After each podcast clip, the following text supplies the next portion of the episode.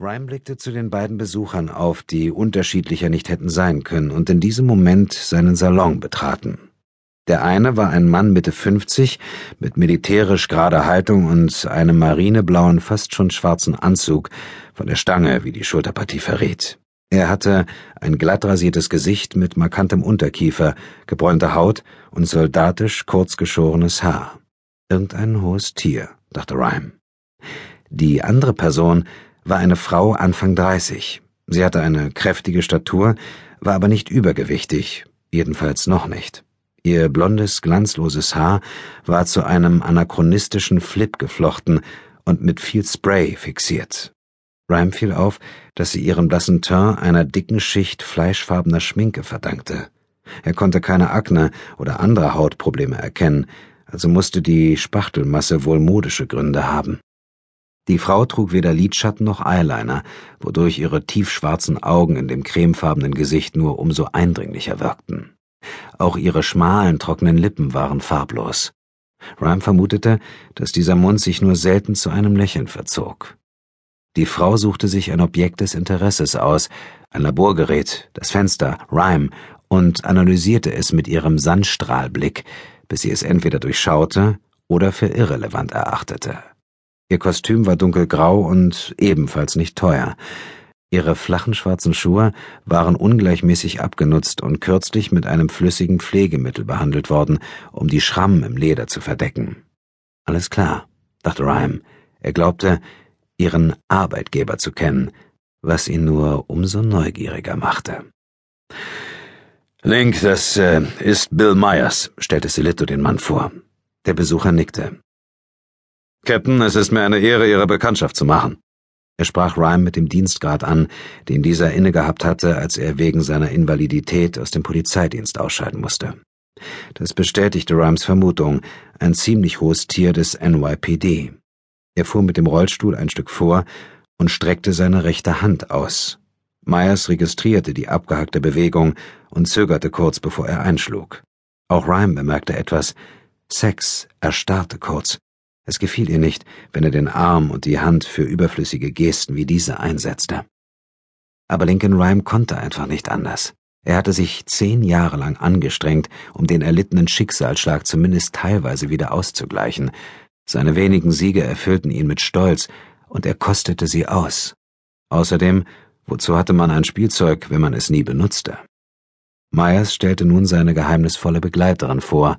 Sie hieß Nance Laurel. Lincoln, sagte Rhyme. Ein weiterer Händedruck, offenbar fester als der von Myers, wenngleich Rhyme es natürlich nicht spüren konnte, das Gefühl im Arm hatte er nämlich nicht zurückerhalten. Laurels scharfer Blick wanderte über Rhymes dichtes braunes Haar, seine fleischige Nase, die aufmerksamen dunklen Augen. Hallo, war alles, was sie sagte. So, stellte er fest. Sie sind also eine ADA, Assistant District Attorney eine stellvertretende Bezirksstaatsanwältin.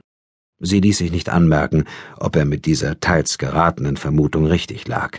Ein Zögern, dann Ja, bin ich. Ihre Stimme war forsch und akzentuiert. Silito stellte den beiden Besuchern nun Sex vor. Myers sah sie an, als wüsste er auch um ihre Reputation. Ryman ging nicht, dass Sex erneut zusammenzuckte, als sie vortrat und den beiden die Hand reichte. Auf dem Rückweg zu ihrem Platz hatte sie sich wieder im Griff. Niemand außer ihm, glaubte er, bekam mit, wie Sex sich verstohlen zwei Ibuprofen-Tabletten in den Mund schob und trocken herunterschluckte. Mochten die Schmerzen auch noch so schlimm sein, sie nahm nie etwas Stärkeres.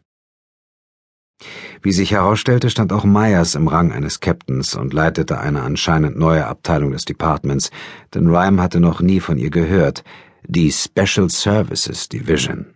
Bill Myers wies auf Nance Laurel. Sie wird Ihnen die Situation schildern. Captain, setzte Laurel nach wiederum kurzem Zögern an. Lincoln, ich, äh, ich bin nicht mehr im aktiven Dienst. Eine Pause. Lincoln, ja.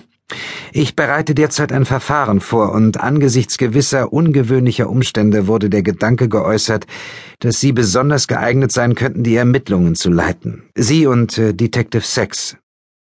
Lassen Sie es mich erklären. Letzten Dienstag, am 9. Mai, wurde in einem Luxushotel auf den Bahamas ein amerikanischer Staatsbürger ermordet. Die dortige Polizei untersucht das Verbrechen, aber ich habe Grund zu der Annahme, dass der Schütze ebenfalls Amerikaner ist und sich inzwischen wieder in den USA befindet, genauer gesagt im Großraum New York. Sie hielt vor fast jedem Satz kurz inne. Wollte sie kultiviert klingen? Oder prüfte sie jedes Wort vorab auf juristische Unbedenklichkeit? Nun, ich habe nicht vor, die Täter wegen Mordes anzuklagen. Ein Verbrechen, das im Ausland verübt wurde, lässt sich nur ausgesprochen schwer vor einem hiesigen Gericht verhandeln. Man könnte es zwar versuchen, aber es würde zu lange dauern, den Fall aufzubauen. Es folgte eine etwas angespanntere Pause. Und wir müssen unbedingt schnell vorgehen. Warum? dachte Rhyme. Faszinierend. Ich beabsichtige, die Verantwortlichen wegen anderer, eigenständiger Vergehen zu belangen, erläuterte Laurel.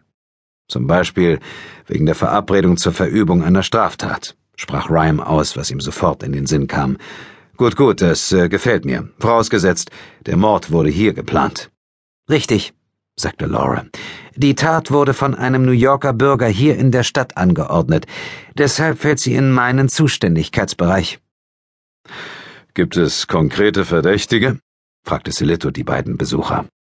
Ja, die Identität des Schützen kenne ich noch nicht, aber ich weiß, welche beiden Personen den Mord befohlen haben. Rhyme lächelte. In ihm regte sich Neugier, verbunden mit dem Gefühl, das ein Wolf verspüren musste, sobald er das erste Duftmolekül eines Beutetiers witterte. Es hat sich um einen ähm, gezielten Anschlag gehandelt, sagte Laurel. Und befohlen wurde dieses Attentat, wenn man so will, von einem amerikanischen Regierungsvertreter, nämlich dem Chef des NIOS, des National Intelligence and Operations Service mit Sitz hier in Manhattan. Das war mehr oder weniger das, was Rhyme gefolgert hatte. Allerdings hatte er auf die CIA oder das Pentagon getippt. Willkommen im Wespennest, sagte Silito, was alle außer Laurel lächeln ließ. Wie heißt denn der Kopf dieser Verschwörung, der Chef des NIOS? fragte Rhyme. Sein Name ist Shrave Metzger. Und über den Schützen wissen Sie gar nichts? fragte Sex. Nein. Sie haben vorhin von zwei Verschwörern außer dem Schützen gesprochen, sagte Silito. Wen außer Metzger haben Sie im Visier? Ach ja, sagte Laura fast schon beiläufig. Den Präsidenten. Äh, den Präsidenten wovon? Fragte Silito. Ob dies nun sorgfältiger Überlegung bedurfte oder nicht, Laurel hielt trotzdem inne. Den der Vereinigten Staaten natürlich. Ich bin mir sicher, dass ein Attentat wie dieses vom Präsidenten autorisiert werden muss.